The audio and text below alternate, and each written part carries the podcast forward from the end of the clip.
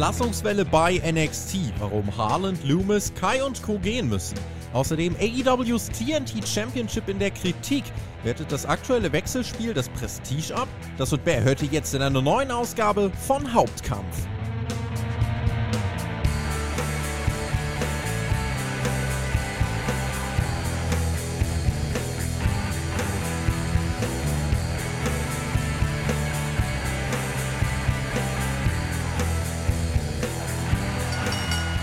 Immer wieder sonntags. Ihr wisst, was das heißt. Ihr hört Hauptkampf, euren Wrestling Talk vom Spotify Wrestling Podcast. Und wir blicken auf das Geschehen der letzten Tage zurück, besprechen eure Themen, für die ihr als Supporter natürlich abstimmen könnt auf Patreon. Es ist der erste des neuen Monats, der 1. Mai. Ist eigentlich schon wieder Mai. Äh, der Sign-up lohnt sich also jetzt umso mehr. Fragen könnt ihr da auch einreichen, die wir am Ende dieser Ausgabe beantworten werden. Rede und Antwort steht mit mir heute ein versierter Wrestling-Beobachter, der äh, schon Wrestling geschaut hat, als äh, ja mich, äh, als ich noch nicht mal auf dieser wunderschönen Welt gelebt habe. Äh, deswegen freue ich oh mich Gott. sehr.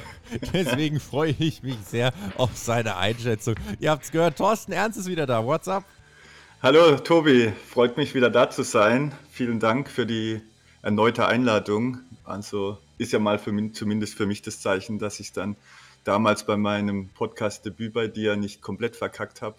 Und von daher freue ich mich. 1. Mai, es ist bewölkt draußen. Was gibt es da Schöneres, als innen zu sein und mit dir über Wrestling zu reden? So, so sieht's aus. Das letzte Mal warst du da im äh, Dezember, da war es auch bewölkt und noch ein bisschen kälter. Und damals übrigens auch Entlassungen das Top-Thema. Erinnerst du dich noch? Damals war es äh, Jeff Hardy, der dann, der dann entlassen worden ist. Da haben wir dann ausführlich äh, drüber gesprochen. Ansonsten ging es noch um äh, diesen, diesen äh, gut aussehenden Menschen, der bei AEW Rampage debütiert ist, der äh, mit H anfängt und mit Oak aufhört. Ähm, das war das letzte Mal im Dezember, als du hier warst, ne? Ja, ja, ich erinnere mich noch sehr gut. Ja, das Ja, ist ja auch wieder einiges passiert. Jeff Hardy haben wir jetzt mittlerweile bei AEW, haben wir, glaube ich, auch so damals auch vermutet, dass Genau. es in diese Richtung gehen könnte. Gute Trefferquote Ja, von uns. gute Trefferquote, ja, war vielleicht dann nicht ganz so schwierig, aber ja, doch, genau. Und Hook, ja, hat sich auch ein bisschen was getan. Um, wir haben damals viel prognostiziert, nicht alles ist, glaube ich, so eingetreten, aber. Ja. Was, was, hältst du von dieser Odd Couple Tag Team Paarung, die sich da jetzt andeutet? Also, ich, wir haben ja in der äh, Rampage Review, der TJ und ich, die gibt es ja auch auf Patreon, äh, haben wir viel viel diskutiert. Ich habe auf der einen Seite gesagt, naja, wenn das Ziel ist, Hook over zu kriegen und diese Storyline ihn over bekommt, dann kann ich mich jetzt nicht beschweren. Gerade als loyaler Hook Ultra feiere ich das natürlich trotzdem brach mal alles ab. Aber ich verstehe auch diejenigen, die sagen, boah, Danhausen, ganz ehrlich, äh, wenn der in ein Tag-Team geht, dann mit Orange Cassidy, aber nicht mit, mit Hook, der irgendwie äh, die, die Ernsthaftigkeit und, und Dominanz in Person darstellen soll. Ähm, da da gibt es verschiedene Positionen, die man beziehen kann, ne? Ja, definitiv. Also ich, ich tue mich da auch noch schwer, eine, eine abschließende Meinung zu haben. Dazu kenne ich vielleicht auch Danhausen von seiner Arbeit her vorher nicht so ganz, was er auch vielleicht dann In-Ring-mäßig zu, äh, ja, irgendwo imstande ist zu bringen. Aber an sich finde ich so Odd Couples auf jeden Fall immer ganz interessant. Man sieht es jetzt in einer Ähn oder in einer Konstellation mit Randy Orton und, und Riddle bei, bei Raw, das, das richtig gut funktioniert. Ähm, von daher sind Odd Couples immer spannend. Ob das jetzt in der Phase schon das Beste für Hook ist, weiß ich wirklich nicht. Also habe ich auch so ein bisschen Zweifel, aber äh, ich glaube auch nicht, dass das jetzt so ein Dauerthema wird, wie es jetzt eben wie bei dem angesprochenen äh, Randy Orton Riddle wird. Ich glaube, das ist eher eine kurzfristige Sache und ich freue mich dann eher tatsächlich auf das vielleicht erste auch längere Hook-Match dann gegen Tony Nies. Ich glaube, das ist dann eher das, was mich vom Hocker haut. Das dann hoffentlich bei Double or Nothing in vier Wochen. Da sind wir schon gespannt drauf. Ähm, da auch gern eure Einschätzung. Also äh, für mich ist das natürlich ein besonders bewegendes Thema. Äh, und äh, schön, dass wir das jetzt eben spontan noch vorwegschießen konnten. Wollen aber jetzt in Block 1 starten, unsere äh, Hauptkampfausgabe in dieser Woche. Wir müssen leider wieder über Entlassungen sprechen. NXT hat es getroffen, NXT 2.0, um genau zu sein.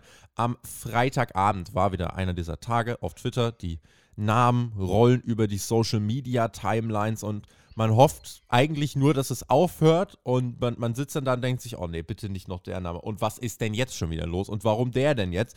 manches versteht man mehr, manches weniger. Nach WrestleMania ist ja immer so die Phase, ne? wobei WWE einfach diese erhöhte Gefahr besteht. Und dieses Mal eben intensiv im ja, Nachwuchsbereich, muss man ja sagen, NXT 2.0, nachdem man ja in den letzten zwei Jahren schon so um die 100 Wrestlerinnen und Wrestler entlassen hat. Ich habe hier nochmal die Liste der Namen vor mir, die es getroffen hat. Das waren Dexter äh, Loomis, dann war es Raylan Devine, Dakota Kai, Malcolm Bivens, äh, Mila Malani, Drake, äh, Draco Anthony, Sanjana George, Persia Parada, Harland und Paige Principali, ähm, wie, äh, die vorher auch als äh, Blair Baldwin unterwegs war. Ähm, das sind die, die es getroffen hat ähm, im Endeffekt dann, äh, dass die Namen. Was war für dich der überraschendste Name von, von dieser Liste?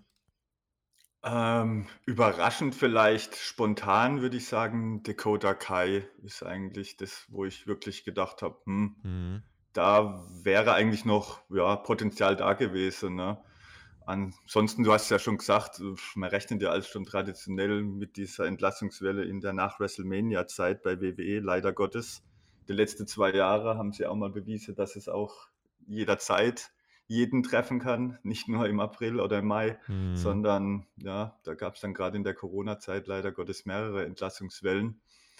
Ja, von der, äh, von der aktuellen Liste du hast es gesagt, sind es hauptsächlich äh, Nachwuchswrestler. Wobei Dakota Kai, Nachwuchs muss man jetzt auch sagen, Alter 33 Jahre, ne? Also die war jetzt schon länger bei NXT. Ja, die war auch, glaube ich, schon seit ja, 2016, 2017 irgendwann hm. bei, bei WWE angestellt. Also stimmt. Also deshalb, die ist sicherlich auch äh, diejenige, wo bei mir jetzt am, am ehesten heraussticht, wo ich, wo mich überrascht hat, weil ja, sie ist am längsten dabei, ist sicherlich der bekannteste Name war für mich auch eigentlich immer so auffallend als, als solider, zumindest Worker, auch mit dem entsprechenden Aussehe, sage ich mal, für einen WWE-Superstar. Deshalb ja, sticht der Name für mich eigentlich am meisten raus. Mhm. Ja.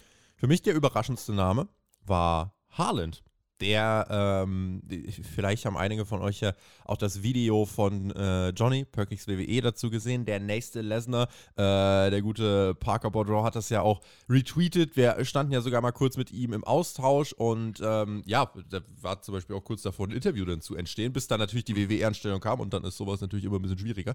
Ähm, und dass der jetzt die Segel streichen musste, das war für mich zumindest die Entlassung, wo ich dann irgendwie so, also da haben sich bei mir so die, die Gedankengänge weiterentwickelt. Da, da purzelte es dann so ein bisschen ähm, äh, bei mir. Da werden wir auf jeden Fall im Laufe dieses Blogs noch drüber sprechen. Haaland, also der nächste Lesnar. Ähm, wie, wie hast du denn überhaupt seine, seine Auftritte äh, wahrgenommen bei NXT 2.0? Er hat ja äh, relativ schnell so dieses Gimmick als Handlanger von Joe Gacy bekommen, wo man ihm erstmal diesen Brock Lesnar-Look genommen hat, indem er sich komplett die Haare abschneiden musste. So, und dann. Wenn er, wenn er im Ring stand und so, äh, war, da, war das aus meiner Sicht zum Beispiel eher durchwachsen. Äh, wie, wie hast du den Hype um ihn erlebt und, und wie hast du seine Zeit dann letzten Endes bei NXT jetzt erlebt? Ja, du hast es gesagt, im Prinzip ist er halt eben herausgestochen, ein bisschen, wo man am Anfang gesagt hat, er ist so dieses ja, Brock Lesnar-Double irgendwo. Ne? Das, das hat ihn so zumindest jetzt aus dieser auch ja, neueren Generation oder dieser NXT 2.0 Area so ein bisschen herausstechen lasse. Ja, wenn man ihn dann, also so wie ich gesehen habe, ich muss zugeben, ich habe NXT 2.0 jetzt seit dem Relaunch ist es bei mir tatsächlich ein bisschen hinüber gekippt und mhm. ist bei mir so, äh, ja, bei meinem Wrestling-Konsum war das leider das Produkt, was ich dann mal irgendwo hinten angestellt habe. Ich habe nicht mehr allzu viel gesehen. Was ich noch gesehen habe von Haaland, waren, ja, sage ich mal, wenn man ihn in Ring erlebt hat, äh, waren die Vergleiche mit Brock Lesnar dann doch relativ schnell hinüber, war dann so mein Eindruck zumindest, ja. Also klar, ist schwierig zu beurteilen, wie gesagt, aber ähm, in Ring fand ich ihn tatsächlich nicht so überzeugend. Ich weiß nicht, ob das jetzt auch der, der Hauptgrund war, dass man vielleicht irgendwo gesagt hat, vielleicht war das Talent doch nicht so da. Mhm. Äh, und es war vielleicht am Anfang doch vielleicht nur der beeindruckende Look, aber nicht viel dahinter. Äh, sehe ich jetzt so als das Wahrscheinlichste bei ihm. Ne? Aber an sich ist es auch, wie du sagst, natürlich auch irgendwo überraschend, weil man da schon gedacht hat, ja, ähm, kann man auf jeden Fall was draus machen und Potenzial scheint da zu sein. Ja. Die ähm, Begründung, die es wohl gegeben haben sollte intern, wir wollen ja ein bisschen über die Hintergründe sprechen, äh, hieß tatsächlich, die, die Coaches, äh, auch die offiziellen von NXT 2.0, äh, die waren dann letzten Endes nicht mehr mit der Entwicklung so zufrieden. Die haben sich einen größeren Sprung ähm, von ihm gewünscht. Dabei, und das ist das, was für mich so überraschend auch ist, das ist doch genau dieser WWE-Nachwuchsprototyp, der gerade gesucht wird. Also, man sucht sich ja jetzt gerade bewusst Leute, die eigentlich keinen Wrestling-Hintergrund haben. Man sucht sich Basketballer, Footballer, äh, Gymnast, hast du alles nicht gesehen, äh, mhm. vorher in einem Wrestling-Ring. Die holt man sich, natürlich braucht das dann. Und jetzt holt man den sich rein und äh, der, der hat ja jetzt dann doch schon ein bisschen, ein bisschen dort trainiert, aber hat jetzt nicht die ganz großen Fortschritte gemacht, hatte aber voll diesen Look. Dazu kommt dann, äh, natürlich wird man ihm noch den Vorwurf gemacht haben, ja, der kommt gar nicht over, was bei diesem Gimmick äh, aber jetzt vielleicht nicht unbedingt seine Schuld ist, äh, und ist dann jetzt unzufrieden. Also, das, das ist schon insgesamt, wenn man sich das anschaut, äh, ganz spannend, dass das so ein WWE-Prototyp, dass der so versagt, mehr oder weniger. Und da will ich jetzt ihm äh, gar nicht die, die, äh, den, den großen Vorwurf machen, letzten Endes. Aber da hat man's, da hat man sich vielleicht bei WWE dann ähm, ver ja, vercoacht, würde man im Fußball sagen. Ähm, hat, hat, man sich, hat man sich vercoacht. Aber äh, hier in dem Fall konnte man dann aus ihm wirklich nicht so wirklich das rausholen, äh, was man wollte. Er ist im Februar 2021 ins Performance Center gekommen als äh, neues Recruitment, also jetzt mhm. seit etwas mehr als einem Jahr. Und da hatte man sich wohl insgesamt eine größere Entwicklung erhofft, Thorsten. Sieht so aus, ja. Also, ja, genau, er war jetzt noch nicht lang da, mehr als ein Jahr ein bisschen mehr als ein Jahr, ist nicht wirklich viel, um jetzt auch ihm irgendwo die Möglichkeit vielleicht zu einer Entwicklung zu geben. Ne? Mhm. Gerade eben, wie du sagst, sie suchen ja eigentlich Leute ohne Background, die man auch noch formen kann, die vielleicht noch nicht schon über Jahre einen entwickelten äh, Stil haben, die, die Gimmicks haben, die vorbelastet sind, sondern Leute, die man wirklich noch komplett formen kann und auf das WWE-Produkt vorbereitet.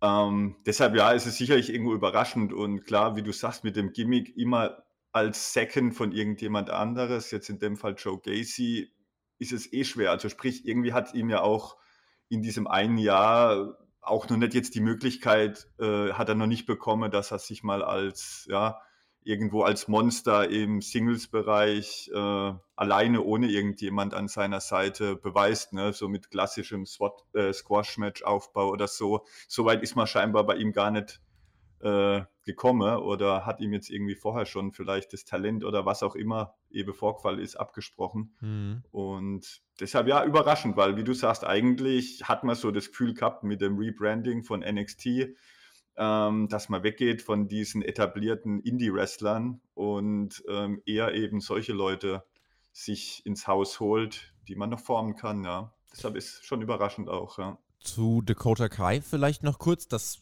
die sympathische Neuseeländerin gut als Face, fast noch besser äh, in den Augen mancher als hier. Und da muss ich sagen, äh, du, hast, du hast vorhin gesagt, du findest sie solide im Ring. Ich würde sogar noch ein bisschen weitergehen. Ich finde die eigentlich im Ring richtig gut. Und ähm, da, da muss man ja auch ein bisschen, wenn man sich da über die Hintergründe äh, erkundigt, da muss man schon feststellen, da ging es jetzt nicht darum, dass da irgendeine Entwicklung nicht gestimmt hat. Da hat man ganz einfach äh, sich bei WWE die Frage gestellt, glauben wir, die wird im Main Roster was reißen? Und diese Frage hat man sich mit Nein beantwortet. Man hat sich diese Frage mit Nein beantwortet. Ähm, ja, und das, das äh, kann man jetzt so stehen, wie man will, aber das ist zumindest die Einschätzung dann eine Dakota Kai, die wrestlerisch wirklich sehr, sehr gut unterwegs ist. Äh, der traut man nicht zu, im Main Roster überzeugen zu können, in keiner Rolle. Ähm, nicht, nicht mal als Managerin oder so. Ähm, und das, da hat man halt jetzt gesagt, dass die 33-Jährige eben dann vor die, vor die Tür gesetzt wird. Äh, man hat sie da jetzt aus dem Verkehr gezogen. Das finde ich halt insofern überraschend, dass man sie dann eigentlich so lang am Start lässt und auch unter Triple H, unter dem äh, von Triple H geführten NXT, hatte ich immer schon das Gefühl, ja, die, mit der hatte man schon viel vor. Ne? Klar, Verletzungen und so ähm, haben, sie, haben sie wahrscheinlich noch ein bisschen ausgebremst, aber insgesamt war sie ja doch irgendwie wenn sie verfügbar war, immer da und hatte irgendwie immer eine Rolle und hat auch eigentlich immer gut abgeliefert, das, was sie abliefern sollte. Ähm, insofern muss ich sagen, das äh, irritiert mich dann schon, dass sie da äh, jetzt die, die Segel streichen musste. Ähm, eine Frage, die wir ja auch immer stellen müssen in dem, in dem Zusammenhang, ähm, ist ja auch ne, All Elite Wrestling. Da, wir haben jetzt eine andere Alternative. Äh, sagst du, ganz ehrlich, sie und ihr Talent, das, das kann der Women's Division von, von AEW, die ja jetzt zuletzt wieder in der Kritik stand, äh, glaubst du, das kann, kann AEW gut tun? Würde ich mit Ja beantworten, einfach weil sie eine gute Wrestlerin ist.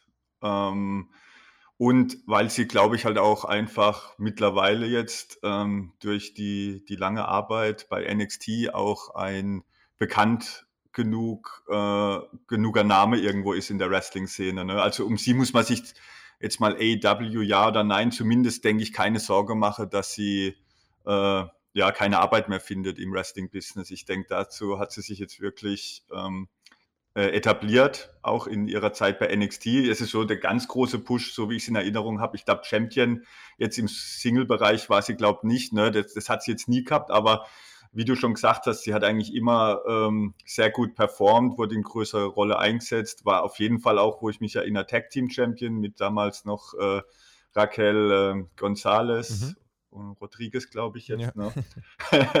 und also von daher, ja, ähm, sehe ich auch schon so, dass äh, äh, sie bei AEW auf jeden Fall auch die, die Women's Division verstärken könnte mittelfristig. Ne?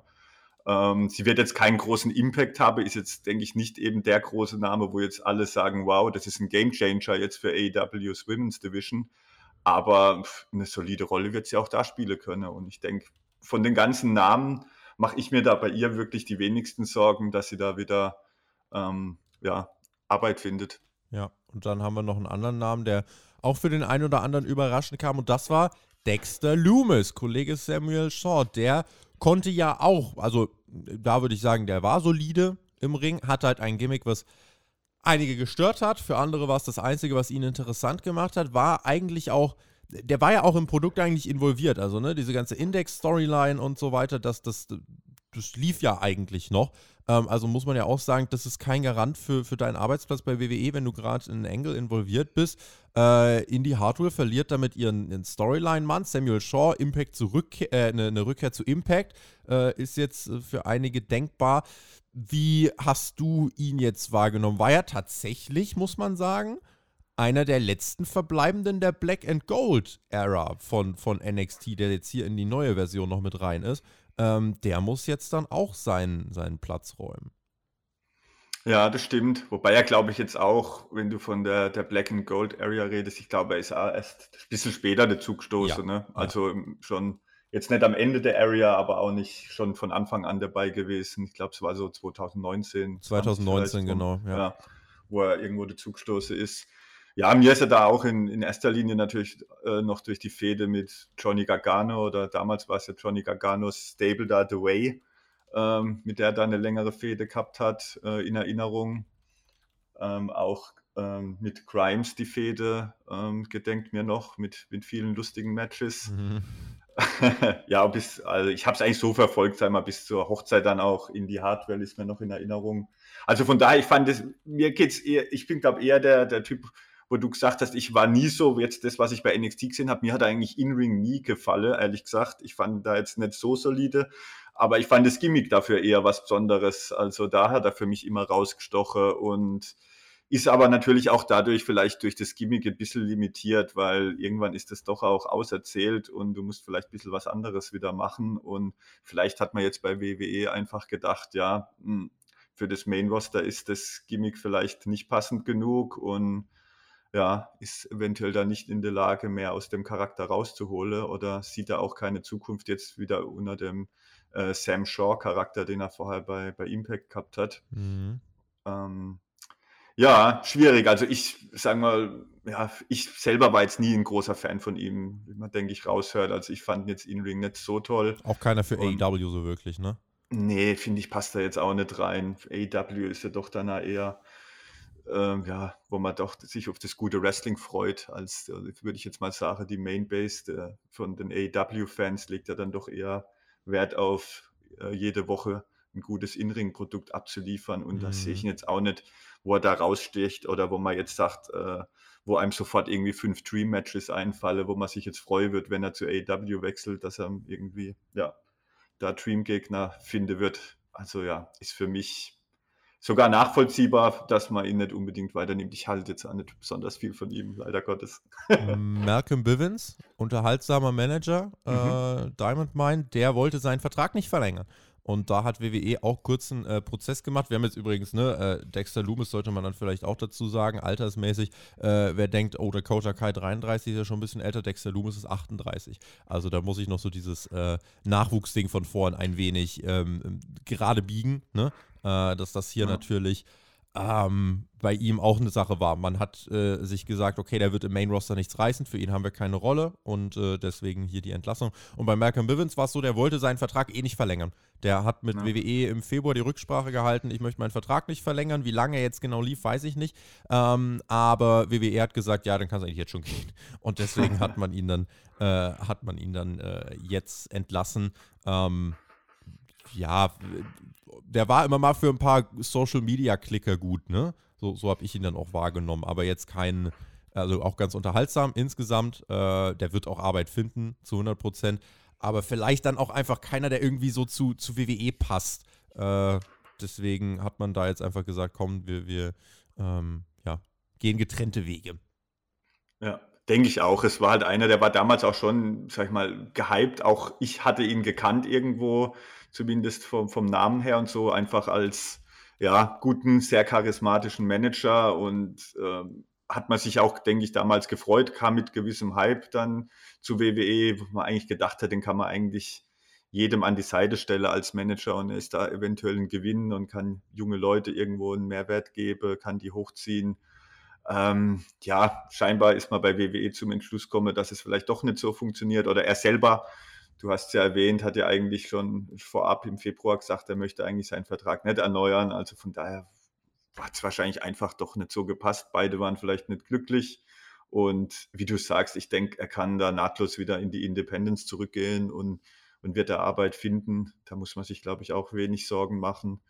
Und ja, bei WWE hat man jetzt wenig gesehen ne, mit dieser Diamond Mine-Geschichte. Ja, er ist ein gutes Mouthpiece, wie man so sagt. Ne? Kann, denke ich, wirklich mit alle möglichen Leute zusammentun. Und ja, WWE hat, ist aber, glaube ich, eh in den letzten Jahren jetzt nicht mehr so bekannt, da irgendwie auch große Managerrollen noch zu, zu haben, ne? die, mhm. man, die man konsequent pusht. Von daher hat man da vielleicht da einfach eher die Zukunft nicht für sich gesehen. Und für WWE war es dann auch nicht der große Verlust, dass sie gesagt haben, wir wollen dich unbedingt halten. Ja.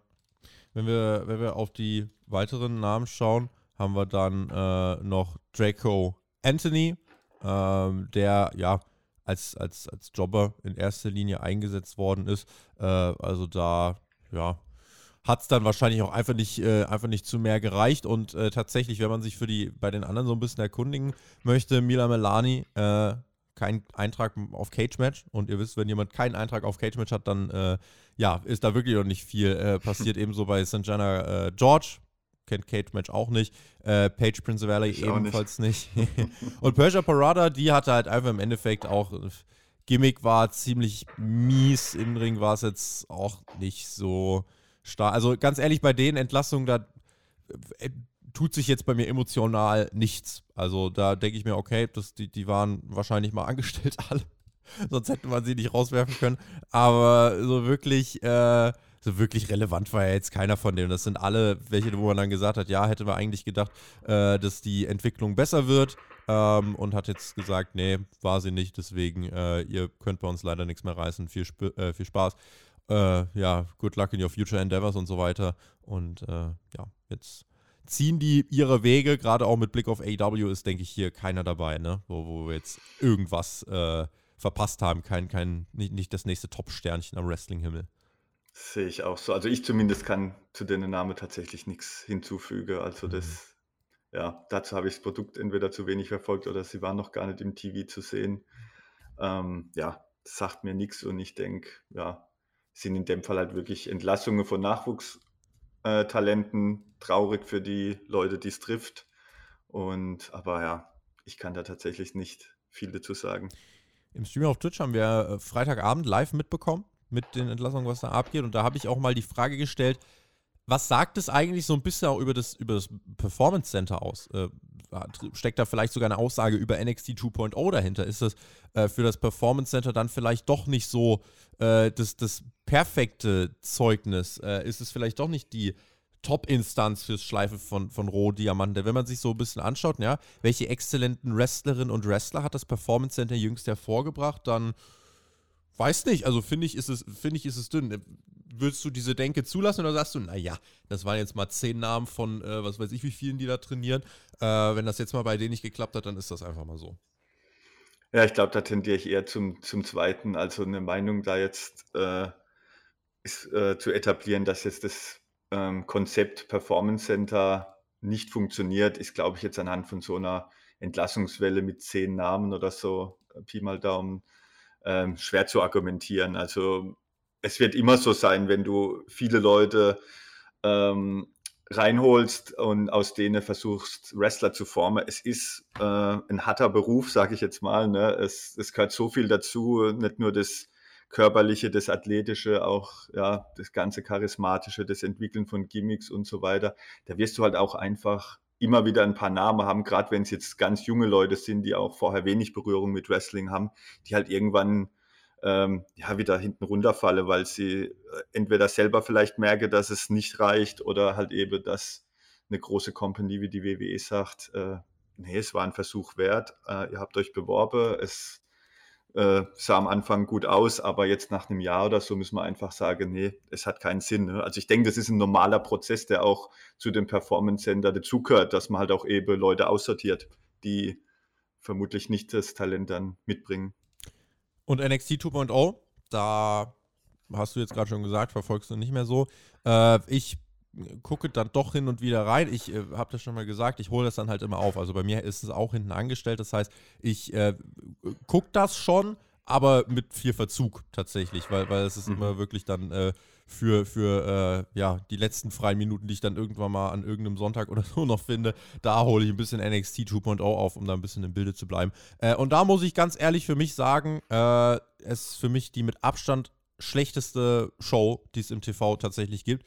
Eine schlechte Show mit schlechtem Wrestling, mit schlechten Gimmicks und ja, ne, die, die Entlassungen gehören ja jetzt leider so ein bisschen zur Regel, aber dennoch, äh, die ziehen halt äh, Frauen und Männer jetzt aus dem Verkehr, in den WWE gar nichts mehr gesehen hat bei NXT 2.0. Gerade so ein Harland, äh, muss man dann halt in meinen Augen sagen, ist dann halt echt ein krasser Fail gewesen.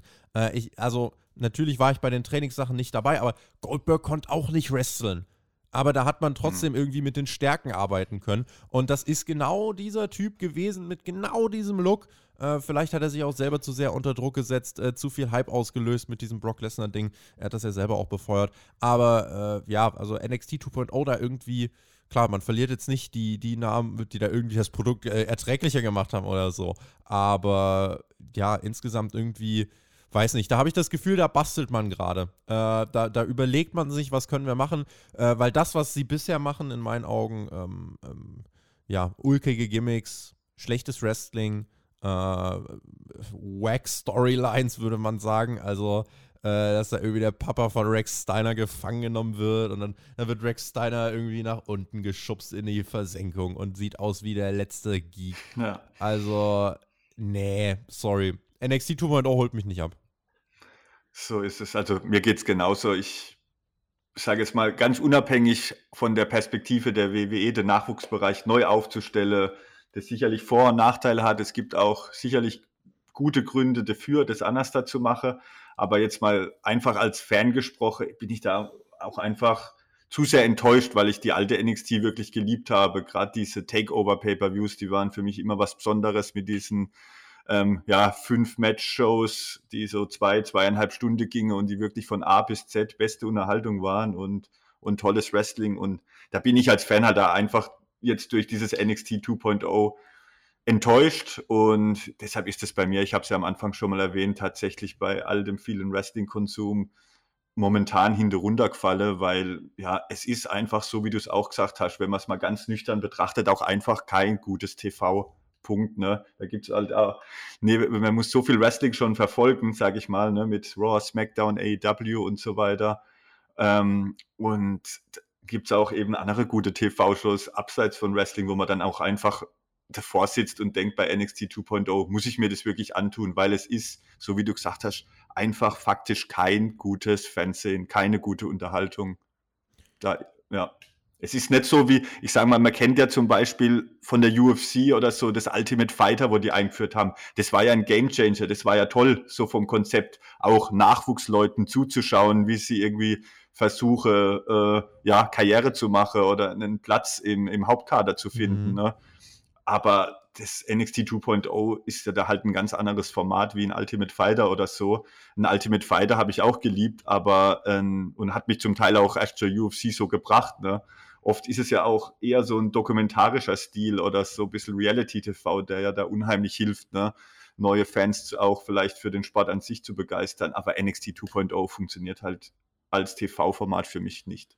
Von den Entlassungen zum eigentlichen Top-Thema. Das war nämlich die TNT Championship. Die hattet ihr euch eigentlich gewünscht. Jetzt haben wir einen ausführlichen Blog zu den Entlassungen gemacht, einfach weil, weil das ne, NXT 2.0 auch eine äh, ne, ne Sache ist, die oft ja nicht so wirklich besprochen wird. Auch hier bei uns. Wir haben im Endeffekt halt die Roundups, die es gibt, einmal im Monat. Also da könnt ihr euch drauf freuen. Jetzt auch kommende Woche äh, wird es nochmal den, den Monatsrückblick geben. Äh, wenn ihr euch interessiert, was war denn da jetzt eigentlich im April noch so nach äh, auch dem, dem Takeover äh, beziehungsweise heißt ja nicht mehr Takeover, ne, aber nach dem äh, nach Stand and Deliver. Ähm, da könnt ihr gerne reinhören. Aber sonst geht es so wenig um NXT 2.0, dass wenn wir jetzt mal hier bei Hauptkampf die Möglichkeit haben, dann wollen wir die natürlich ergreifen. Die TNT Championship, das ist unser zweiter Block, über den wir sprechen wollen. Scorpio Sky ist seit Mittwoch wieder Champion. Setzte sich im Ladder Match gegen Sammy Guevara durch im Main Event von AEW Dynamite. Ich habe in der Review mit dem Alex, äh, mit dem TJ sehr viel diskutiert, erneut. Äh, und wir sind zu dem Entschluss gekommen, äh, oder ich bin zumindest zu dem Entschluss gekommen, dass, diese, dass dieser Titelwechsel doch nochmal überraschend kam, während äh, Alex festgestellt hat, ja, also im Endeffekt hat das, was man versucht hat, ja sehr gut funktioniert und das war die Leute over zu bekommen. Ähm, vielleicht fangen wir erstmal so an. Äh, inwiefern äh, hat, hat dich dieser erneute Titelwechsel jetzt ähm, überrumpelt? Äh, Sammy hatte den Titel ja noch gar nicht so lange. Nee, er hatten ja erst ja, eine Woche vorher mehr oder weniger gewonnen. Also von daher ja, ist das, verstehe ich auf jeden Fall die Schlagzeile Hot Potato, ne? Ähm, ist auf jeden Fall berechtigt. Da gab es schon viele ähm, Titelwechsel jetzt in der jüngsten Vergangenheit.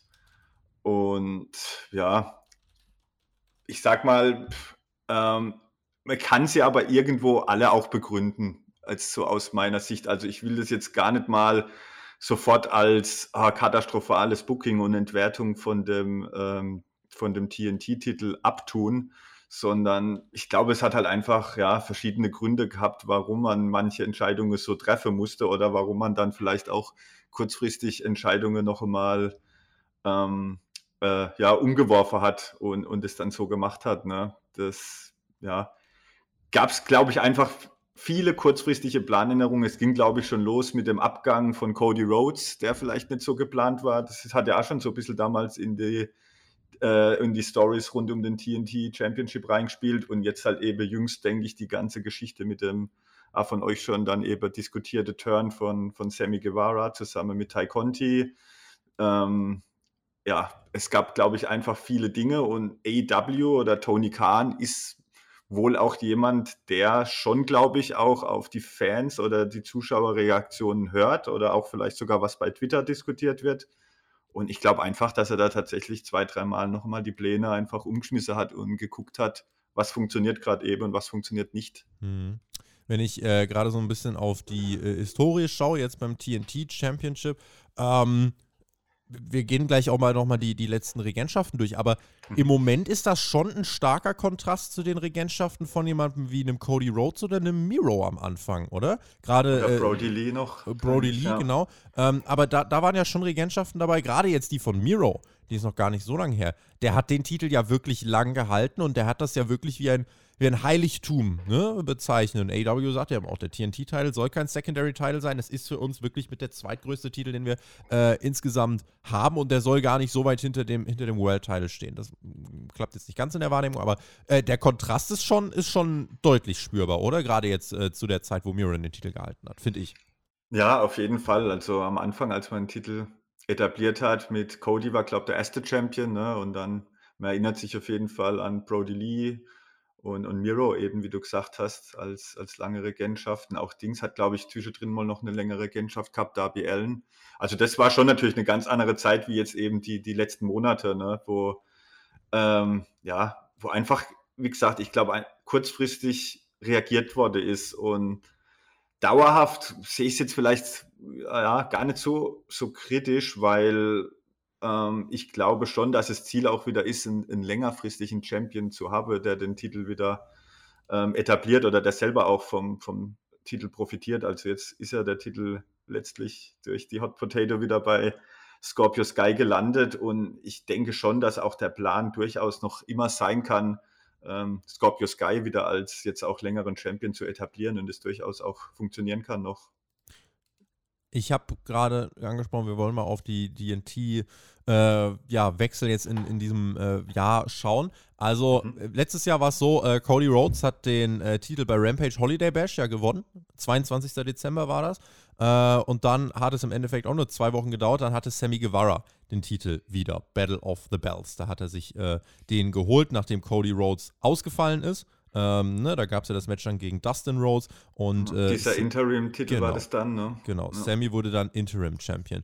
Um dann am 26. Januar, also gut drei Wochen später, bei Beach Break in einem Leather-Match gegen Cody Rhodes den Titel endgültig zu gewinnen. Also das ist kein Titelwechsel, sondern das nochmal einfach eine ähm, ja, nochmal untermauert, ne, dass Sammy dann der, der wahre Champion sein sollte. Sammy hielt dann den Titel bis zum 9. März. Dort hat Scorpio Sky ihn bei Dynamite ähm, besiegt, äh, was, was äh, einige ja dann doch überrascht hat.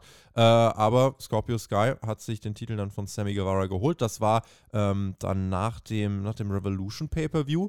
Dann äh, ist Sammy Guevara, der äh, den Titel am 15. April bei Battle of the Bells 2 wieder gewonnen hat. Ähm, also ein bisschen mehr als einen Monat, nachdem Scorpio Sky den gewonnen hatte. Und ähm, dann, ja, hat er den Titel jetzt zwei Wochen gehalten und jetzt ist Scorpio Sky wieder Champion in äh, einem Ladder-Match. Und mhm. das ist so ein bisschen die, die äh, Historie, wenn man, wenn man da jetzt drauf schaut. Also, es ist jetzt nicht so, dass der Titel auf einer wöchentlichen Basis wechselt. Ähm, ich denke auch, dass der Titel in zwei Wochen noch bei Scorpio Sky bleiben wird. Die Frage ist jetzt natürlich, wie geht das mit Sky weiter? Dieser Double Turn, wie, wie würdest du auch sagen, der hat total eingeschlagen. Äh, Sammy ist ja jetzt dann wirklich als Ziel. Der war jetzt auch bei Triple Mania. Ich weiß nicht, wer es von euch gesehen hat. Bei Triple Mania war er auch am Start. Am Ende Seite an Seite mit den Young Bucks hat seine, äh, ja, äh, K.O. getretene Freundin, äh, Ty Conti, hat er rausgetragen, nachdem die einen Superkick von, von Penta äh, schlucken musste. Ähm, wie, wie stehst du einmal zum Act von Sammy im Moment, zu seinem Turn, und äh, zu Scorpio Sky, der ja jetzt dann als ja, Face äh, erstmal Titelträger scheinbar wieder unterwegs ist? Ja, also Sammy als, als Heel finde ich persönlich eigentlich sehr gut. Ich glaube, dass das prinzipiell besser zu ihm passt. Jetzt ähm, in der Kombination mit Ty Conti sowieso. Das war ja wirklich so ein ja, natürlicher Heel-Turn, weil so ein Act man einfach hassen muss. Ne? Als, als Wrestling-Zuschauer ist eben das genau das, was eigentlich so ein, so ein Heel ausmacht, wenn du da so eine ja, äh, Couple-Paarung hast. Und ich glaube, bei Sammy kam ja auch noch dazu, dass man mal irgendwann ähm, ja, von ihm einen Heiratsantrag gegenüber einer anderen, seiner vorherigen Freundin ähm, und dann Verlobten halt eben äh, gehabt hat im Live-TV und, äh, und jetzt ähm, ja, sieht man ihn dann halt eben plötzlich mit einer anderen Frau in den Shows. Das ist schon irgendwie so diese natürliche Dynamik, die halt bei ihm jetzt so zum Heel-Turn geführt hat. Ähm, und ich glaube, AEW tut da jetzt momentan einfach das Richtige damit, äh, jetzt auch äh, weiterzumachen und da nicht irgendwie krampfhaft ihn versuchen, als, äh, als Face zu etablieren. Was vermutlich am Anfang eher der Gedanke war. Ne? Du hast ja erwähnt, so dieses Hot Potato-Geschichte ging ja eigentlich so mit dem Abgang von Cody Rhodes so los, ne? wenn, wenn man sich jetzt das, was du im Prinzip nochmal rekapituliert hast, die Titelwechsel der letzten Monate anschaut.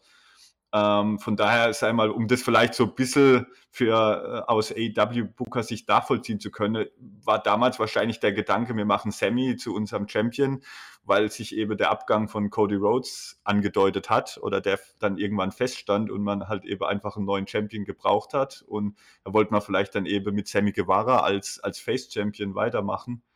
Und dann kamen jetzt halt eben diese unterschiedlichen Dynamiken mit mit dem Turn rein. Ich glaube, manchmal waren auch so ein bisschen einfach Booking-Zwang da. Wenn ich so gerade an Battle of the Bells 2 denke, ähm, glaube ich, hat man einfach, das war ja, äh, glaube ich, ne, der, der Event, wo dann ähm, Sammy den Titel wieder gewonnen hat von Scorpio Sky mhm. zurück, ne? Ja. Battle of the Bells Wo man 2. dachte, oh, Scorpio Sky jetzt ganz lang unbesiegt, äh, ja. jetzt hat er einen Title Run, in dem gar nichts passiert ist und verliert den Titel sang- und klanglos wieder an Sammy. Und, deswe und deswegen genau. war ich genau. dann so irritiert, dass man ihn jetzt eben wieder zurückgeswitcht hat. Aber die Reaktionen waren ja da, das hat man ja mit diesem äh, Ladder Match bei Dynamite geschafft. Die Frage ist jetzt, wie lange hält das an? Denn, und, und das ist das, was mich zum Beispiel schon wieder verwirrt. Der nächste Gegner von Scorpio Sky ist jetzt Frankie Kazarian.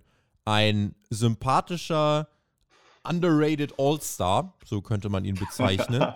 der ehemals äh, auch mit Scorpio Sky in einem Tag-Team stand. Das ist jetzt der erste Gegner für den neuen Face Scorpio Sky. Mhm. Und, und da weiß ich nicht, in wie. Also die Frage ist halt, wie lange hält das Momentum? Wie lange kann er wirklich rauskommen und kriegt gute Reaktion? Denn wenn du dir anschaust, wie waren die Reaktionen, als er zum Beispiel vor diesem Ladder-Match rauskam, die waren nicht gut. Und ich befürchte, dass er in drei, vier Wochen wieder rauskommt und wir sagen, ja, es zieht einfach nicht. Deswegen äh, wäre ich halt zum Beispiel mittlerweile schon an dem Punkt, dass ich sage, Freunde, Scorpio Sky, Sammy Guevara war jetzt eine schöne Sache für die letzten vier, fünf Monate. Aber, äh, also war es eigentlich nicht, aber jetzt macht mal bitte weiter. Also jetzt dann brauchen wir doch mal ein paar frische Namen, ein paar neue, äh, neue Gesichter, die sich um diesen äh, Dynamite-Titel, ähm, äh, um diesen, um diesen TNT-Titel streiten. Ganz ehrlich, da kann man jetzt auch mal drüber nachdenken, tut einem Stable wie dem äh, Blackpool Combat Club, tut dem der Titel gut, ein Brian Danielson, John Moxley, äh, ein Wheeler Utah, Will man vielleicht äh, einem Daniel Garcia jetzt mal wirklich diesen Schritt ermöglichen? Einfach mal was Frisches jetzt gerade machen, weil ich muss sagen, von Scorpio Sky, na, das holt mich nicht so ab. Und Sammy Guevara braucht gerade keinen Titel. Der ist mit, mit Ty Conti, dieser Act ist heiß. Jeder hat eine Meinung dazu. Ich weiß, für einige ist es Cheap Heat, aber ich glaube, das war schon alles gut geplant. Wenn man sich das Twitter-Game von Sammy und Ty anschaut in den letzten Monaten, dann war das kalkuliert. Äh, das, das war kein Zufall, dass die Fans dagegen geturnt sind. Äh, und die haben jetzt auch mit Paige Van Zandt äh, dann eine, eine, Gegnerin, wo man jetzt erstmal ein Programm hat, wo jetzt eh kein Titel im Spiel sein muss. Ähm, sie sind jetzt übrigens auch AAA äh, Mixed Tag Team Champions, also mhm. Sammy und Ty. Ähm, so, die, die sind beschäftigt, die brauchen keinen TNT-Titel. Und ein Scorpio Sky, wenn ich ehrlich bin, ja, in meinen Augen auch nicht. Ja, also das ist genau eben der Punkt. Das Booking bleibt auch aus meiner Sicht aktuell einfach momentan noch unheimlich schwierig, weil man jetzt diese alten Geschichten einfach noch fertig erzählen muss. Ne? Äh, man hat ja jetzt auch noch, das hast du jetzt auch noch kurz erwähnt, eigentlich ja noch dieses Mixed Tag Team Match zu machen. Und da ist eigentlich ja auch Scorpio Sky in erster Linie noch involviert, ne? zusammen mit Page Van Zandt. Also so hat man es ja eigentlich aufgebaut. Ne? Und Ethan Page da, hängt da ja auch noch irgendwie drin in der ganzen Geschichte. Der hängt auch noch drin, ja. Und der, der Turn ist ja auch eigentlich kaum zu machen. Also die Überlegung ist ja eher dann, wenn man jetzt mit Scorpio Sky als äh, Face weitermacht, muss er sich ja eigentlich auch fast lossage wieder von Ethan Page und Dan Lambert, weil ob die als Face funktionieren, weiß ich nicht. Gut, und Dan Lambert, ne, irgendwann sicherlich ja, aber das sehe ich jetzt aktuell auch nicht so von seinem Charakter her, dass man ihn da jetzt als Super Face etabliert, sehe ich eine die Notwendigkeit, ne, und deshalb muss man eigentlich eher, denke ich, ähm, Scorpio Sky loseisen wieder von der Kombination und vielleicht dann mit Frankie Kazarian, der jetzt erstmal der nächste Gegner ist, wie du sagst, aber da sehe ich es eher so, dass das dann auch kurzfristig schon dann auf eine Reunion herausläuft. Die haben vielleicht irgendwo ein Match dann zusammen, wo sie sich vielleicht danach umarmen oder dann eben die alten SCU-Vibes. Äh, vielleicht bringt man auch nochmal Christopher Daniels mit rein, keine Ahnung. Ähm, ich glaube, das Match, ja, das wird man machen müssen bei einem Dynamite oder Rampage, aber dann wird es wahrscheinlich relativ schnell eine Reunion sein und dann vielleicht eine Fehde eher gegen ein Stable von Dan Lambert äh, und Ethan Page. Ähm, aber man muss vorher auch noch irgendwie dieses Mixed Tag Team Match unterbringen, ne? mit Scorpio Sky eigentlich und Page Van Zandt ähm, als irgendwo Face gegen, ja, die ähm, gegen äh, Sammy und Ty Conte, ja. Also es ist, es bleibt unheimlich kompliziertes Booking. Die müssen das jetzt, wie du sagst, einfach mal auflösen. Ich denke, das erste muss eigentlich dieses Mixed Tag Team Match sein, weil das hat man ja eigentlich auch in dieser etwas verwirrenden Promo die Woche zuvor äh, eigentlich mehr wie das Leiter-Match schon äh, drüber gestellt, ja, es war drüber, drüber gestellt. gestellt, genau. Und auch das Leiter-Match an sich hat ja dann eigentlich eher zum weiteren Aufbau von diesem Mixed Tag Team Match gedient, wo ja dann auch beide aktiv eingegriffen haben, ne? Ja. Und hat, wurde dadurch eigentlich auch wieder eher drüber gestellt. Das heißt, man muss jetzt eigentlich als nächstes dieses Mixed Tag Team Match abhandeln, muss man jetzt leider so ausdrücken. Und ähm, da denke ich, wird man jetzt an nichts mehr ändern können an der Heel-Face-Kombination. Das muss man jetzt einfach so nehmen, wie es ist und abwarten, wie das Publikum reagiert. Ne? ähm, weil eine Page Van Zandt ist für mich auch kein, kein Face, ne? Aber man muss sie jetzt halt an die Seite von Scorpio Sky jetzt gegen die Heels stellen. Mhm. Und, ähm, und dann muss man, ja, ist, denke ich, das, was ich mittelfristig sehe, dann die, die, wie ich schon erwähnt, die, äh, die Reunion vielleicht von Scorpio Sky mit Frankie Kazarian und die Abspaltung dann von Dan Lambert und Ethan Page. Ja. So irgendwie sollte man es auflösen. um, ähm, eine Frage vielleicht noch. Äh, einige könnten jetzt sagen, naja, wir haben den World Title, der irgendwie so einmal im Jahr wechselt, wenn alles gut läuft, vielleicht zweimal. Ist es da nicht gut, auch einen Titel zu haben, der öfter wechselt? Äh, würdest du da zustimmen oder sagst du, na, jetzt so in dem Maße ist es dann vielleicht doch ein bisschen too much. Du hast jetzt gerade schon gesagt, du findest nicht, dass der mhm. Titel an Prestige verloren hat. Ich würde zumindest sagen, seine Wertigkeit ist doch nochmal, seine Ausstrahlung ist eine andere, Präsentation eine andere als zum Beispiel zu Zeiten von Miro. Ähm, würde jetzt aber auch nicht sagen, dass der Titel da irgendwie äh, begraben ist oder keine Ahnung. Also da, da, da geht man, finde ich, denke ich, mal deutlich zu weit und, und äh, ein bisschen äh, Schnellschuss. Aber ja, was, was hältst du so von dem Gedanken, na, den Titel trotzdem öfter wechseln zu lassen als den World Title, einfach im Kontrast, damit äh, man immer noch Titelwechselmomente Momente bringen kann? Ist das nicht an sich kein komplett falscher Gedanke? Ja, der Gedanke ist nicht falsch, aber ich selber bin da jetzt auch kein Freund dazu, weil ich davon, ich verstehe schon die Kritik, dass man da das Gefühl bekommt, ein Titel wird entwertet. Ne? Und ich, ja, um da nochmal drauf zurückzukommen, ich, ich sehe jetzt halt bei der, man hat ja das eigentlich jetzt diesen TNT Championship genau dazu benutzt, dass man Titelwechsel hat, weil ich sehe tatsächlich ähm, diese zwei Battle of the Belt Shows auch, sage ich mal, mit Schuld an dem ganzen Dilemma, ja. weil die erste Battle of the Belt Show, ne, da wollte man, es heißt Battle of the Belts, einen Titelkampf haben. Cody Rhodes ist damals ausgefallen, glaube mit Covid kurzfristig. Genau, genau. Und dann hat man diesen sage ich mal, entwertenden, unnötigen Interim-Titel eingeführt, um halt eben bei Battle of the Belts ein Titelmatch präsentieren zu können. Das war halt schon mal das erste, wo immer so ein bisschen einen fade Beigeschmack hat und jetzt mhm. zu dieser Hot Potato-Geschichte dazu beiträgt. Und bei dem zweiten Battle of the Bells, glaube ich, war halt eben genau das, was du jetzt so angedeutet hast, der Druck da, auch einfach mal wieder einen Titelwechsel zu präsentieren. Und man hat, glaube ich, bei Battle of the Bells damals noch das Women's Title Match gehabt mit dem neuen Champion Thunder Rosa gegen Nyla Rose. Also da war es eigentlich unmöglich, äh, Thunder ja. Rosa sofort den Titel wieder wegzunehmen. Ja. Äh, Ring of Honor Title war damals, glaube ich, noch mit Dalton, äh, Dalton Castle als Herausforderer genau, genau. eigentlich auch nicht zu bucken. Und in derselben Woche hat man, glaube ich, das war ja eh immer so bei den Battle of the Bell Shows ein bisschen seltsam. Man hat ja dann das Haupt-World-Title-Match, glaube ich, bei Dynamite oder Rampage präsentiert mit dem Hangman gegen Adam Cole. Auch da war eigentlich kein Titelwechsel zu bucken. Ja. Deshalb, ja, was ich damit sagen will, ist, äh, man hat eigentlich, glaube ich, einfach damals diesen, äh, diesen Wechsel noch einmal zurück äh, zu Sammy Guevara bei Battle of the Bells 2 hauptsächlich deshalb gemacht, weil man vielleicht den, den Druck verspürt hat. Wir müssen äh, bei all den vielen Titelmatches, die man in der Woche bei Dynamite, Rampage und eben Battle of the Bells 2 präsentiert hat, wenigstens einen Titelwechsel dabei haben. Wir haben irgendwie fünf Titelmatches und keinen Titelwechsel. Äh. Und das war wahrscheinlich dann halt, ja, das wo sie gedacht haben, da, da ja, ist am ehesten der TNT-Titel tatsächlich dazu geeignet, den einfach mal schneller wechseln zu lassen. Da machen wir weniger kaputt wie bei den anderen Titeln in der aktuellen Konstellation, wo man halt frische Titelträger hat oder Titelträger, die die erst noch etabliert werden soll und für die man wahrscheinlich langfristige Pläne schon in der Hinterhand hat. Ne? Deshalb glaube ich, ist tatsächlich dieser Booking-Zwang auch Grund gewesen für dieses ganze Hot Potato-Thema. Deshalb ist es gut, dass man einen Titel hat, aber dauerhaft fällt es mir natürlich nicht, weil mhm. ich schon hoffe, dass man jetzt auch mal wieder mit Scorpio Sky irgendwo äh, ja, eine längere Phase vielleicht etabliert mit ihm als Champion. Schreibt uns gerne eure Meinung dazu in die Kommentare. Was meint ihr? Sollte Scorpio Sky den Titel jetzt mal noch länger halten oder sagt ihr, nee, komm weg jetzt damit und dann soll jemand, also vielleicht der zurückkehrende Miro, ja, könnte, könnte ja eine Möglichkeit sein. Äh, wobei ich Miro vielleicht auch als potenziellen World Title Challenger eher sehe. Ähm, Genau, aber das ist äh, ein komplexes Thema, ein spannendes Thema. Deswegen interessiert uns da eure Meinung. Werdet da sehr gern in den Kommentaren aktiv. Wir kommen noch, äh, ja, kurz zu unserem dritten Blog, bevor es gleich in die Hörerfragen geht. Äh, hatte ich mir anders vorgestellt. Eigentlich sollte es darum gehen, ja, jetzt nachdem die Tag Team-Titel ja zusammengelegt werden, wie ist denn das jetzt? Äh, ne, wir sind jetzt bei WWE unterwegs. Wie ist das denn jetzt? Ähm, soll, sollte dann auch der Brandsplit mal wieder überdacht werden.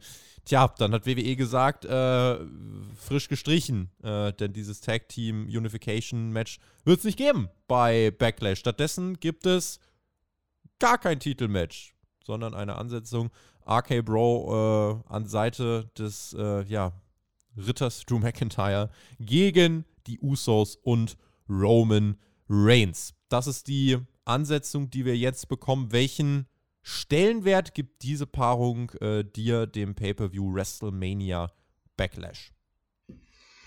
Naja, du hast ja auch schon so ein bisschen durchklingen lassen. Main Event ist das eigentlich für mich nicht. Ne? Das ist normalerweise so ein klassisches WWE Pre-Pay-Per-View-Aufbaumatch für einen großen Titelkampf oder für zwei Titelkämpfe. Klassisches Booking, stecken wir alle mal zusammen und dann können wir die im Fernsehen alle schon gegeneinander präsentieren als Aufbau. Jetzt hat man es direkt beim Pay-Per-View. Warum man das gemacht hat, Ehrlich gesagt, keine Ahnung. Also es muss ja irgendwo wieder eine kurzfristige Planänderung gewesen sein. Man hat ja schon eben eigentlich diese Tag-Team-Titel-Vereinigung angekündigt und jetzt zieht man sie doch nicht durch. Erstmal vielleicht auch nicht. Ich weiß nicht, ob es vielleicht auch nur hinausgezögert ist und man das vielleicht in irgendeinem anderen Rahmen plant. Aber es war auf jeden Fall verwunderlich, was da jetzt äh, uns diese Woche bei, bei SmackDown präsentiert worden ist. Und ja, mit der auch das Segment dann, wie Roman Reigns den, äh, den Vertrag letztlich zerreißt. Das war ein bisschen, bisschen komisch alles und, und hat halt einfach ja wieder auf so eine kurzfristige Planänderung hingedeutet, die ja erstmal jetzt für uns als Fans nicht nachvollziehbar erscheint. Mhm. Hätte Reigns den Titel definitiv verteidigen müssen bei diesem Paper? Oder hättest du gesagt, naja, nee, es hätte schon, schon Mittel und Wege gegeben, um diese Show trotzdem größer präsentieren zu können, als jetzt mit diesem, ja, für, also das war sowas wäre original vor Jahren der Go-Home-Show-Main-Event gewesen, dieses Six-Man-Tag, aber es wäre nicht der Main-Event des Pay-Per-Views gewesen, weil es stehen keine Titel auf dem Spiel. Kurzum, es ist total egal, wer dieses Match gewinnt. So, äh, es ist klar, dass Roman Reigns nicht gepinnt werden wird und alles andere ist halt offen. Und es ist halt aber auch total egal. Äh, so, jetzt ist die Frage, muss Roman Reigns jetzt eben seine beiden Titel, die er hat, muss er einen davon hier verteidigen? Äh, hat man vielleicht auch wirklich einfach keinen Challenger, den man jetzt schon hier hinstellen will? Äh, oder, oder welche Szenarien hätte es da gegeben, wo du gesagt hast, ja, unter dem und dem Punkt wäre es doch noch gegangen, dass Roman Reigns nicht, nicht aufgetreten wäre? Hätte vielleicht dieses Tag Team Unification Match sogar schon gereicht, um diesem Pay-Per-View noch ein bisschen mehr Stellenwert zu geben? Ähm, ja, sehe ich ehrlich gesagt schon so. Ich meine, es ist ja traditionell mit diesem WrestleMania Backlash, ähm, ja, hat man meistens jetzt entweder halt ein Rematch von WrestleMania oder in dem Fall, wenn halt ja so ein Brock Lesnar oder so nicht mehr verfügbar ist, auch schon in der Vergangenheit klassischerweise so Übergangsgegner gehabt. Ne? Also ich hätte mir zum Beispiel auch, war das nicht sogar so, dass es kurz nach WrestleMania sogar so eine Fehde Roman Reigns, äh, Shinsuke Nakamura mal angedeutet wurde? Also ich hätte mal sowas auch durch als äh, entweder eine Titelverteidigung von Roman Reigns gegen, ich sage jetzt mal, einen Gegner, wo ein Titelwechsel unwahrscheinlich erscheint, also nicht das super große Match letztlich dann auch ist, durchaus vorstellen könne. Gerade wenn man dann jetzt, wie du erwähnst, auch noch äh, eine Titelvereinigung im Tag-Team-Bereich dann auf der Card hat, hätte man das durchaus so machen können und der Pay-Per-View erscheint trotzdem als, äh, als groß. Ne? Ähm, man hat mhm. ja immer noch Cody Rhodes, äh, Seth Rollins, ähm, AJ Styles, Edge, denke ich immer noch, ja, WrestleMania Rematches, aber durchaus auch nochmal interessante Paarungen, wo man, äh, ja, die äh, immer noch frisch erscheinen, trotzdem, dass das große Match erst einen Monat zurück ist, wo man nochmal viel mit erzählen kann und die an sich auch gereicht hätte, ohne dass man jetzt, äh, ja, ein großes Titelmatch hätte gebraucht. Ne? Mhm. Trotzdem vielleicht kurz die Frage noch, bevor wir zu den Hörfragen gehen. Äh, so Roster-Split, äh, macht der gerade für dich noch Sinn oder sagst du, na, ganz ehrlich, dann legt jetzt die Frauentitel noch zusammen und dann äh, macht er wieder eine Supershow und gut ist? Äh, oder sagst du, nee, es ist schon wichtig, dass wir das Konstrukt mit, dem, mit den getrennten Rostern versuchen aufrechtzuerhalten?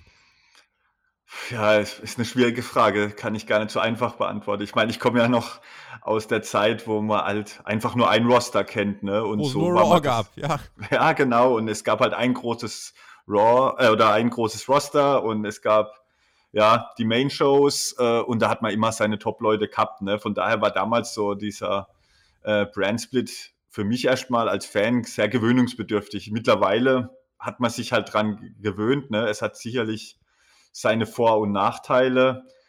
Ähm, ich selber glaube ehrlich gesagt jetzt auch, ja, auch wenn es jetzt die Gerüchte gab mit äh, einer Aufhebung des Brand Splits durch die, durch die Titelvereinigungen, glaube ich selber nicht dran, dass es da aktuell wirklich einen Plan gibt, weil für mich war das eher so momentan auch auf die Bloodline-Storyline reduziert und ähm, ja, ich bei den Damentitel oder so gibt es da, da momentan noch keine Andeutungen und ich sehe da ehrlich gesagt auch nicht die, die Vorteile, die man davon hätte, jetzt auch WWE, nicht nur wir Fans, sondern auch die WWE aus, aus finanzielle Gründe, auch wenn man die TV-Deals irgendwo im Hinterkopf behält, sehe ich da jetzt ehrlich gesagt keine, ja, für mich persönlich jetzt Vorteile eines Brandsplits, auch wenn es irgendwo immer den Charme hätte, natürlich. Man hat wieder alle Topstars da und es schon schwierig auch zum Teil ist, ne, äh, mit dem aktuellen Kader auch Gegner wieder für Roman Reigns zu finden. Ähm, ja, Deshalb ist eigentlich das ein guter Sweet Spot, würde ich sagen. Roman Reigns aktuell beide Titel. Man kann ihn mal bei Raw bringen, ne? hat da ein paar Gegner für ihn. Ein AJ Styles kann man da vielleicht mal wieder einsetzen. Ein Lashley, dann irgendwann eben auch Cody Rhodes. Äh, das ist eigentlich ein Sweet Spot, der mir persönlich reicht. Ne? Vielleicht ein, zwei Titel für einige. Tag Team hat man eh nicht so viele, dass man wirklich zwei Titel hat, ohne dass man ständig äh, die gleiche Matches sieht das ist für mich ein Sweet Spot, wo ich eigentlich gut mit leben kann, aber eine komplette Aufhebung brauche ich nicht. Kommen wir zu den Hörerfragen, die ihr stellen könnt unter patreon.com slash spotfight podcast. Das ist eure Anlaufstelle.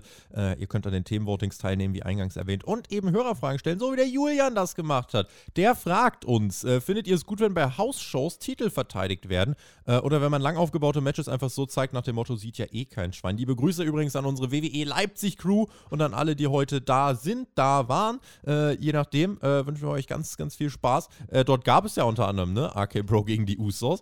Ähm, das, das, äh, ja, ist aber so, so ein Hausshow-Ding, das gibt es ja jetzt schon länger. Also, das ist einfach, da werden auch Paarungen geübt, ne? Und du musst natürlich irgendwas auf diesem Hausshow-Loop präsentieren, was auch Tickets verkauft. Insofern äh, auch, dass Titelmatches dort angesetzt werden, auch wenn klar ist, dass der Titel in 99,9% der Fälle nicht wechselt, finde ich schon in Ordnung. Das war so schon immer eigentlich.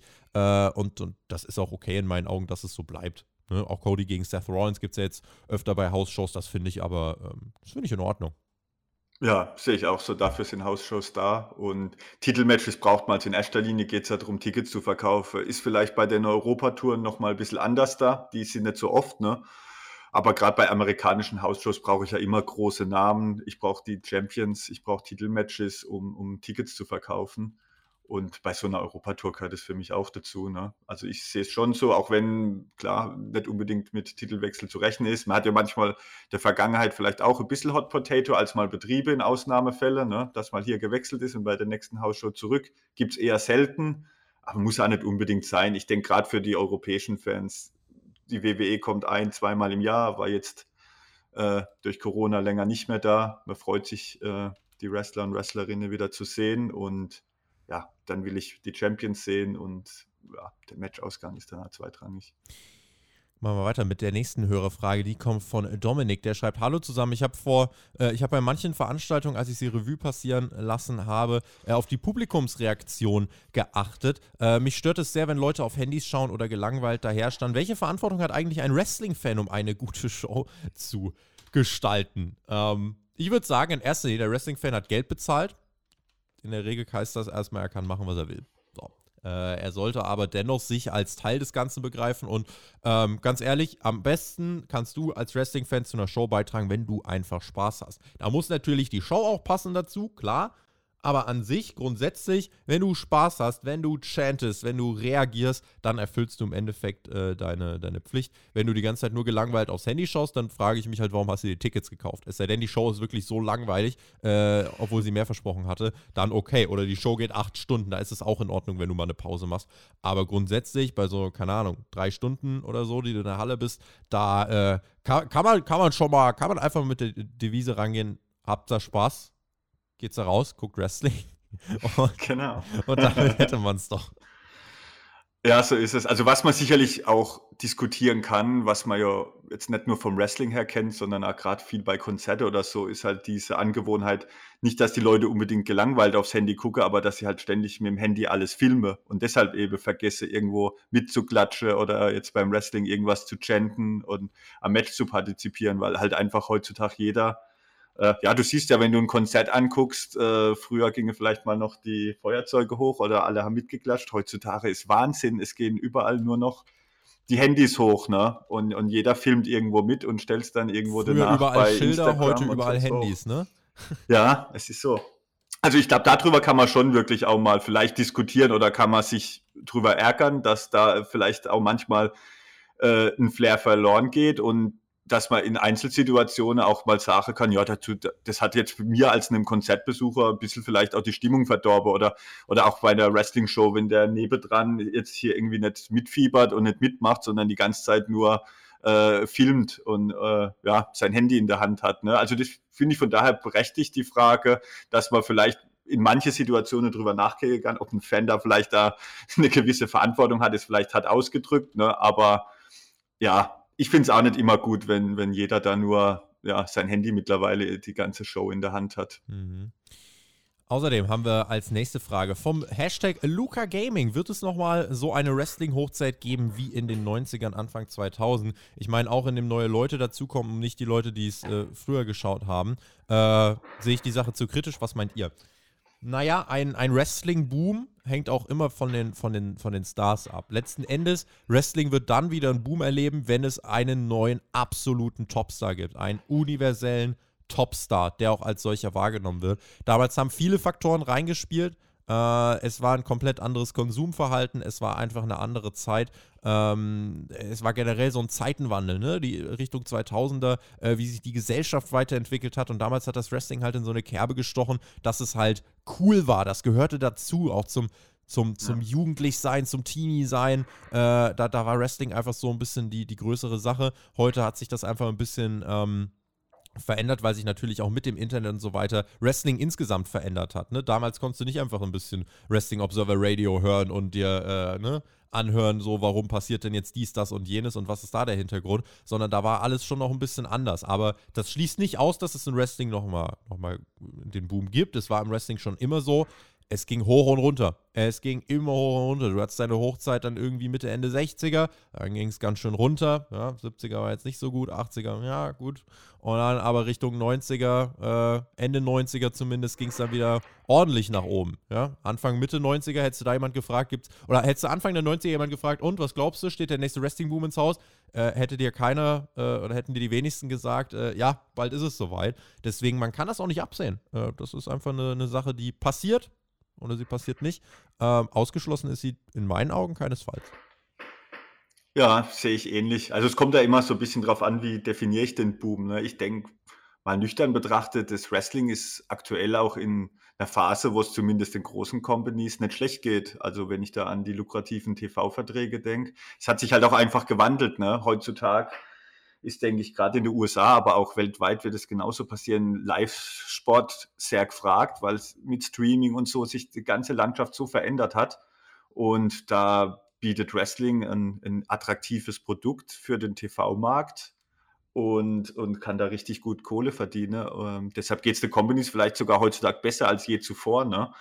Ähm, klar, so ein Boom dass das wirklich in den Mainstream schwappt oder jetzt auch in einem Markt wie Deutschland wieder irgendwo im Mainstream ankommt, das ist schwierig vorherzusehen. Ne? In erster Linie bin ich da wieder bei dir. Dazu braucht es, glaube ich, halt einfach auch diese Stars, die über den Tellerrand heraus, aus der Wrestling-Bubble raus, äh, eine gewisse Star-Power erlange, ähm, die man auch in andere Talkshows problemlos einsetzen kann. Und ja, dann kann man das vielleicht so als den Boom ähm, ja, äh, sehe, dass es auch wieder Mainstream-mäßiger wird.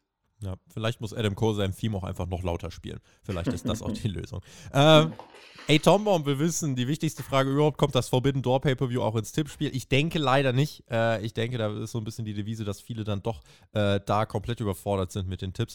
Äh, deswegen, wir beziehen uns da eher auf AEW und WWE. Der Oliver fragt, ist das Wechseln von Titeln auf Dauer nicht schlecht? Äh, und wie kann man äh, so einen Titel wie den TNT-Titel wieder aus dem Loch rausholen? Wir haben vorhin schon ein bisschen drüber geredet. Ne? Es braucht jetzt äh, vielleicht auch mal wieder ein, einfach neue Leute. Ich bin der Meinung, ein renommierter Name wäre jetzt mal wichtig, der den Titel auch ein bisschen länger hält. Ähm, die Matchqualität an sich stimmt ja. Und ist das Wechseln von Titeln nicht auf Dauer schlecht? Naja, es gehört halt dazu. Ähm, man muss sich auch beim Wrestling immer wieder vor Augen führen, äh, das ist kein Titel, der in einem sportlichen Wettkampf äh, gewonnen wird. Du kannst, im Wrestling ist nicht real. Im Wrestling kannst du Entscheidung treffen, wie du Bock hast. Du kannst jetzt den TNT-Teil nehmen und kannst ihn an, äh, keine Ahnung, du kannst Marco Stunt wieder einstellen und ihm den TNT-Teil geben. Macht natürlich keinen Sinn, aber natürlich geht das. Ähm, so, das heißt, äh, Titel müssen wechseln. Das gehört dazu. Und es geht, Titel sind nur ein Werkzeug im Wrestling für die Storylines. Äh, sie sind ein Werkzeug, um etwas zu haben, worauf hingearbeitet wird. Ähm, und deswegen, natürlich braucht es Titelwechsel.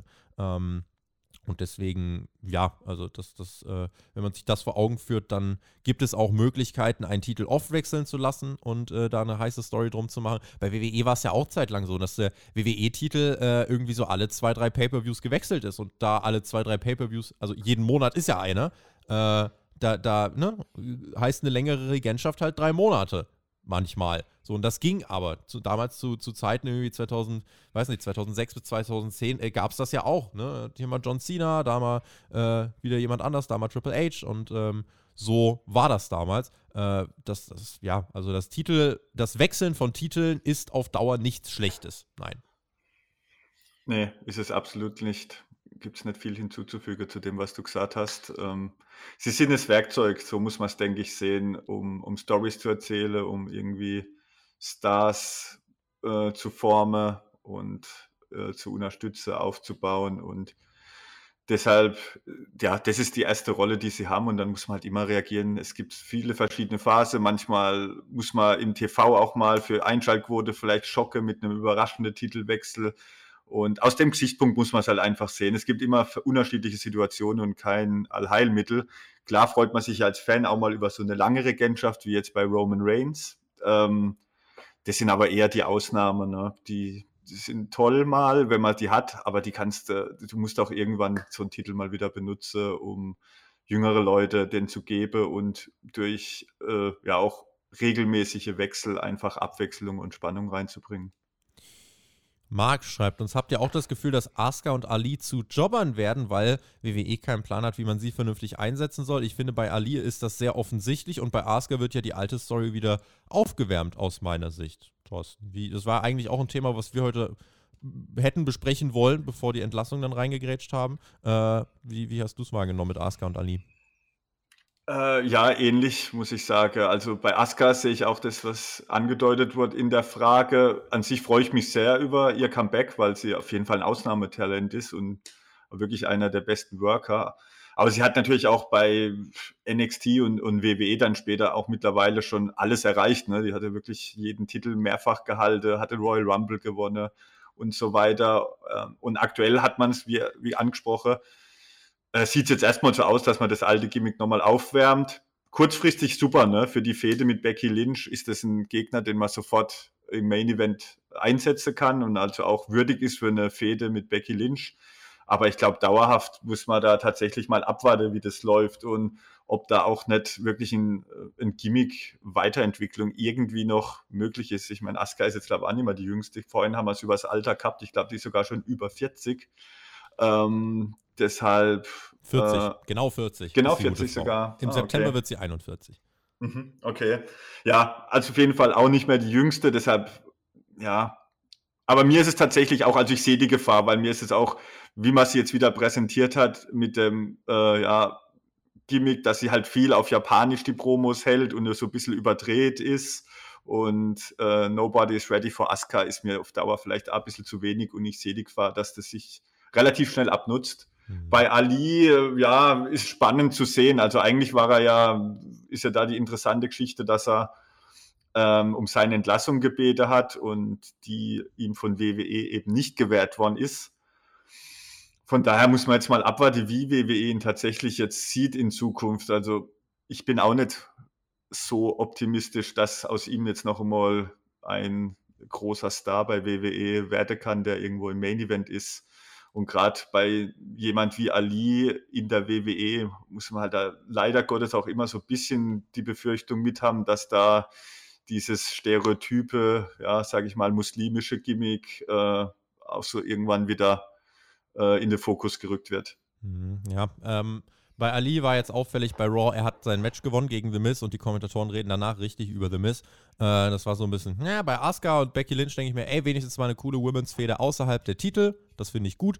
Ähm, Ding ist da halt, Asuka drei, vier Wochen wird das jetzt cool sein. Sie war sehr lange weg, jetzt ist sie wieder da, das freut mich auch sehr.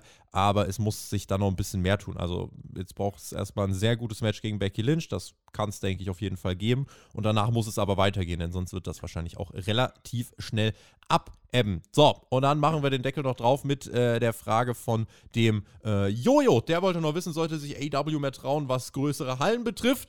Äh, kurze Antwort, ja. ja. So ist es, ja, finde ich auch. WWE plant ja jetzt viele große Stadionshows. Ich finde es toll. Ja, deswegen äh, das auf jeden Fall eine Sache, gerade Richtung Sommer All Out, finde ich, kann man machen. Ach komm, nehmen wir das vom Simon auch noch rein. Äh, Keith Lee, äh, für mich war er vor der WWE der äh, größte Indie-Star.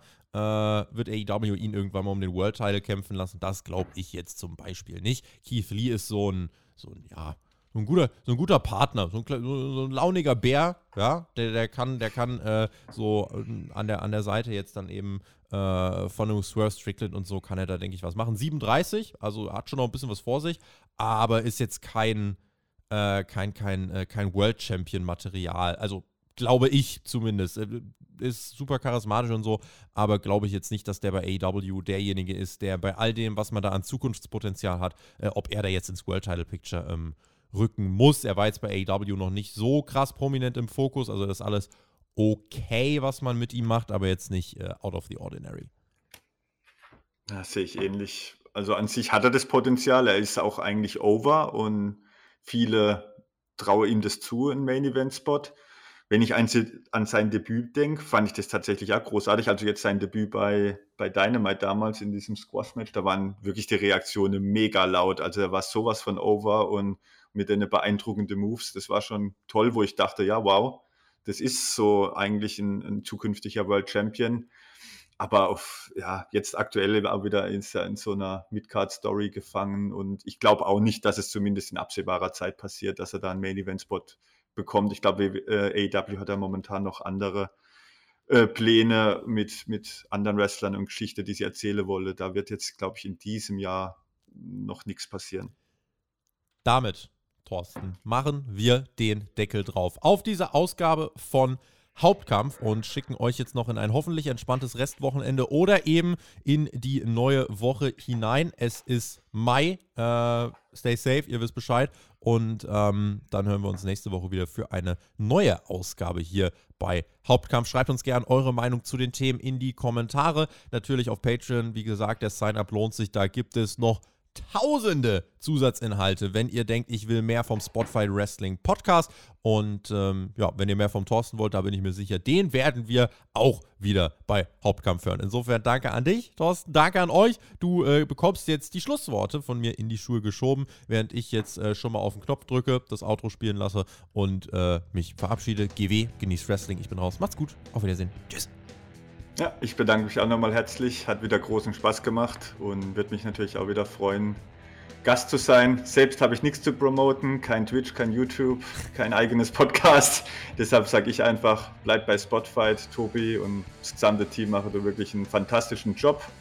Und ansonsten Supported Wrestling geht wieder jetzt raus, wo es möglich ist, geht zu Events. Peace und out.